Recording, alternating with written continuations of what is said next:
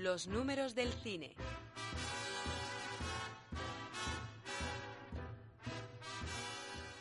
Bueno, bueno, bueno, yo a estas alturas ya me apetece hablar de cine y es que resulta que estábamos llamando a nuestro colaborador de todos los lunes y me lo encuentro casi en plena carretera mm, dispuesto a disfrutar de las fiestas. Así que Emilio Domene, creador de cinefagos.com, buenos días. Hola, ¿qué tal? Muy buenos días. ¿Cómo te escaqueas de la cita semanal que tienes con nosotros en Onda Inversión para hablar de cine? eh? Ya veo que las fiestas de Alcoy pueden más que Onda Inversión.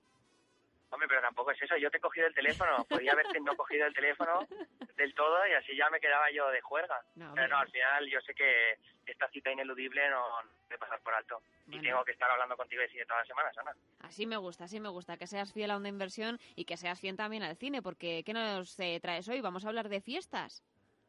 No, de fiestas no vamos a hablar. Eh, sí que vamos a hablar de algo relacionado con el mundo del celuloide, obviamente, pero como de la misma magnitud que puede ser las fiestas de Alcoy, que hay mucho, mucho ruido, porque aquí, como somos de la Comunidad Valenciana, pues siempre es todo traca y trabucos. Entonces, hoy lo que queríamos hablar, sobre todo ah, lo quería traer a colación con motivo del estreno de Amazing Spider-Man 2 en Estados Unidos, y es de esas películas que cuestan muchísimo dinero, eh, entonces vamos a hablar de las pelis con los ah, presupuestos más altos del, del cine. Bueno, vas a hablar de taquillas entonces, Emilio. Un poco de las dos cosas, pero no, en general esta vez vamos a hablar, eh, vamos a indagar en esos altísimos presupuestos de, de las grandes producciones de Hollywood y sobre todo teniendo en cuenta pues a- algunas de las cosas que hemos ido hablando a lo largo de las últimas semanas. Eh, no sé si te acuerdas de aquella vez que estuvimos eh, estableciendo cuál era el orden de Marvel, porque Marvel resulta que tiene pues eh, derechos con la Fox, derechos con Sony, derechos con eh, con Disney. Entonces vamos a afrontar un poco ese ese mundo de las superproducciones, en el caso de los superhéroes, que es donde donde más se puede ver estos altos presupuestos y, y echar un vistazo qué es lo que están haciendo ahora mismo los estudios de Hollywood, en qué se están gastando todo el pastizal que tienen ahorrado. Entonces, por un lado, tenemos eh, esa Disney con Marvel, que lo que está haciendo es gastarse 200 millones de euros, de, dólares, perdona, por cada película que hacen, y luego los estudios alternativos, entre comillas, las majors, que no tienen tantas grandes pelis como pueden ser Sony o, o la Fox. En este caso tenemos a la Fox, que dentro de un par de semanas estrena X-Men Días del Futuro Pasado, y de Amazing Spider-Man 2, que es de Sony y que estrena este mismo fin de semana en Estados Unidos. O sea que son dos gigantes que van un poco parejos y que entiendo que también están sufriendo lo suyo para intentar eh, ser el número uno en esa lucha entre las dos. Sin lugar a dudas. Encima Godzilla eh, parece que ha tenido bastante buen bombo en lo que respecta a la promoción y parece que va a repetir ese éxito que tuvo hace un par de veranos El origen del planeta de los simios, que era también una película que, que venía de remakear, de hacer un remake de otra más antigua que había tenido relativo éxito, porque no sé si recordamos aquella El planeta de los simios de Tim Burton, que era un desastre en taquilla, y luego también tuvimos esa Godzilla que dirigió Roland Emmerich a principios de los años de, de este siglo, que también fue mm, en taquilla fue un poco decepcionante. Y ahora, sin embargo, hace dos veranos estrenó El origen del planeta de los simios, que era una, un reinicio de la saga que nadie sabía exactamente cómo iba a funcionar, se reventó la taquilla en verano, pese a lo que se esperaba, y Godzilla parece que va a ir un poco por el mismo camino. Entonces tenemos tres superproducciones de mucho, mucho presupuesto, son Spider-Man 2, Spider-Man eh, X-Men en Días del Futuro Pasado y esta Godzilla, que van a disputarse la taquilla y a ver qué va a pasar finalmente, pero ya digo que no van a recaudar todo lo que se esperaba de ellas. Bueno, entonces eh, vamos a pensar en la recaudación y vamos a pensar entonces en lo que se ha puesto encima de la mesa. ¿Y tanto han costado entonces ese de Amazing Spider-Man eh, 2 y ese nuevo remake o nueva vuelta de tuerca de X-Men? Pues han costado una auténtica barbaridad, Ana. Y con The Amazing Spider-Man 2 puede que hasta se hayan ocultado datos con tal de que de encubrir un posible desastre en. Es, es muy improbable que ocurra porque normalmente Spider-Man siempre es un superhéroe que recauda muchísimo dinero.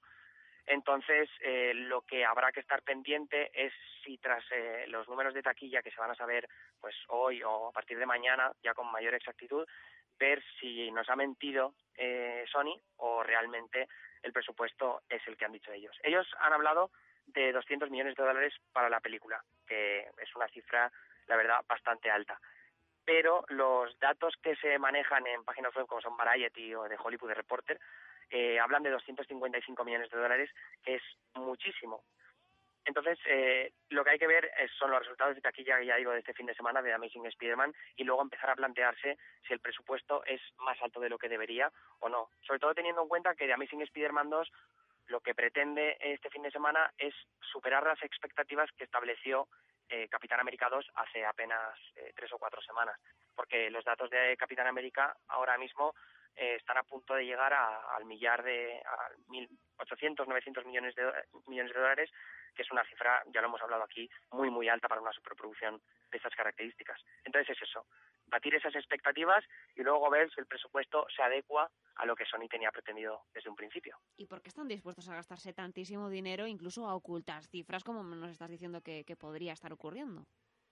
Pues eh, hablando de 255 millones de dólares es lo que es lo que he dicho, o sea, una auténtica salvajada si lo comparamos con los con los largometrajes más caros de la historia, porque de haber costado eso y créeme Ana que cuando te digo que ha costado eso es porque porque cuando ves la película se nota en los efectos especiales, en las escenas de acción, en los set pieces que llaman, set pieces es como las escenas que duran bastante tiempo en un mismo escenario y el escenario es gigantesco mm. y en ese mismo escenario pues aparecen muchos elementos diferentes, tanto los efectos especiales como un número de extras muy elevado, como una escenografía eh, muy muy muy retocada entre comillas. Entonces ahí se empieza a notar cuando una película cuesta mucho dinero.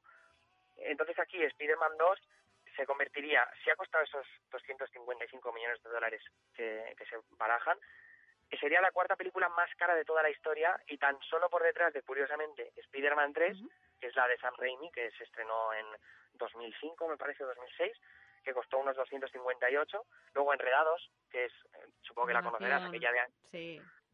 La de Rapunzel, que era aquella de Walt Disney Animation Studios, que fue el primer intento en tres dimensiones eh, lejos de Pixar que había hecho Disney, que le costó 260 millones de dólares, que para una película de animación es impresionante la cifra. Y luego Los Piratas del Caribe, la última parte, que a Walt Disney también le costó 300 millones de dólares y es la película más cara de toda la historia. Y de ahí que tampoco como recaudó, mucho, pero no tanto para lo que se esperaban. Y, y de ahí que Piratas del Caribe esté tan en pausa ahora mismo la saga, porque va a haber una nueva entrega de Los Piratas del Caribe, pero ha tardado más de lo que debería y ha sido en principio por ese costo tan elevado que tuvo.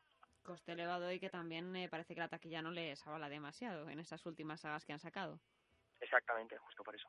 Además, eh, Sony eh, tiene tantísimo presupuesto para gastar. ¿De dónde consigue ese dinero y por qué lo pone encima de la mesa para grandes superproducciones? Incluso como estamos viendo con The Amazing Spider-Man, eh, que es la misma historia que ya vimos hace cinco o siete años contada por otros personajes, pero también sobre el mismo superhéroe. Aquí lo, que ocurre es eh, Sony y Columbia, que es Columbia Pictures, es una de las partes de producción del estudio de Sony, tienen un problema de base. Y es que a diferencia de las majors rivales, major rivales son pues 20th Century Fox, Warner Bros., eh, Disney, eh, no tienen en su catálogo apenas franquicias. Y con franquicias que hablo pues de sagas o similares. Recordemos que ya lo intentaron con Cazadores de Sombras este verano, es algo que hemos hablado aquí, que es ese intento de adaptar una Young Adult Novel y, intentar sacar una saga de ahí, una trilogía o una cuatro películas. Pero aquella, como recaudó muy poquito, para las aspiraciones que tenía, pues eh, parece que no, no terminó fructificando. Y luego, lejos de ahí, pues tenemos otros fracasos gordos de Sony, como ha podido ser White House Down, que es aquella de la Casa Blanca que se estrenó a finales del año pasado con Channing Tatum, que estaba dirigida por Roland Emmerich y que recaudó poquísimo para lo que les había costado. Y luego también este verano pasado eh, llegó After Earth, que es esa película que protagonizaba el hijo de Will Smith, Jaden Smith, y que dirigía Night Shyamalan, que es el director del Sexto Sentido, y que también recaudó muy poco en Estados Unidos para lo que se esperaba de ella, y sobre todo tras una campaña de promoción tan fuerte por parte de Will Smith. Eh, entonces, claro, a, lo que le interesa a Sony es ahora buscar sagas diferentes y recuperar esos 180 millones de dólares que perdieron el año pasado con estos fracasos en taquilla. Y claro, está claro que Spider-Man es uno de sus platos fuertes y necesarios para mantener eso de balance de cuentas en positivo. De ahí que la inversión sea más arriesgada de lo normal. De todas maneras, es que llega un momento que ya no le quedarán más capítulos que, quemar dentro de, ese Spider-Man, ¿no? Porque ya hemos hecho esas tres primeras películas con un Spider-Man como más cauteloso, más torpezón, y ahora tenemos como un Spider-Man eh, diferente, ¿no? Más divertido, más, más elocuente quizá, pero ¿cuánto más le queda? Al final yo creo que queda una parte más de la trilogía, cerramos círculo y ya está. Pues no te creas que Sony va a hacerlo tan sencillo. En realidad lo que tienen pensadas es hacer cuatro partes de este Spider-Man, de Amazing Spider-Man, que es como lo llaman, y a esas cuatro, de las que faltan dos por estrenar, después de la primera parte de hace dos años y esta segunda de Electro de ahora, pues faltarían esas otras dos películas, eh, o sea, otras dos más, quedarían cuatro en total, y las dos son dos entregas paralelas que van a hacer a modo de spin-off.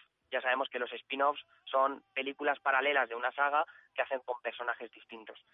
Entonces, lo que va a haber es una película de los seis siniestros, que son esos villanos que, que tiene Spider-Man en esta segunda película, y luego Venom, que es sobre el hombre araña que se parece a Spider-Man, que es de color negro, que lo conocemos todos, es como uno de los villanos más míticos de, de Spider-Man de los cómics y también uno de los favoritos de los fans.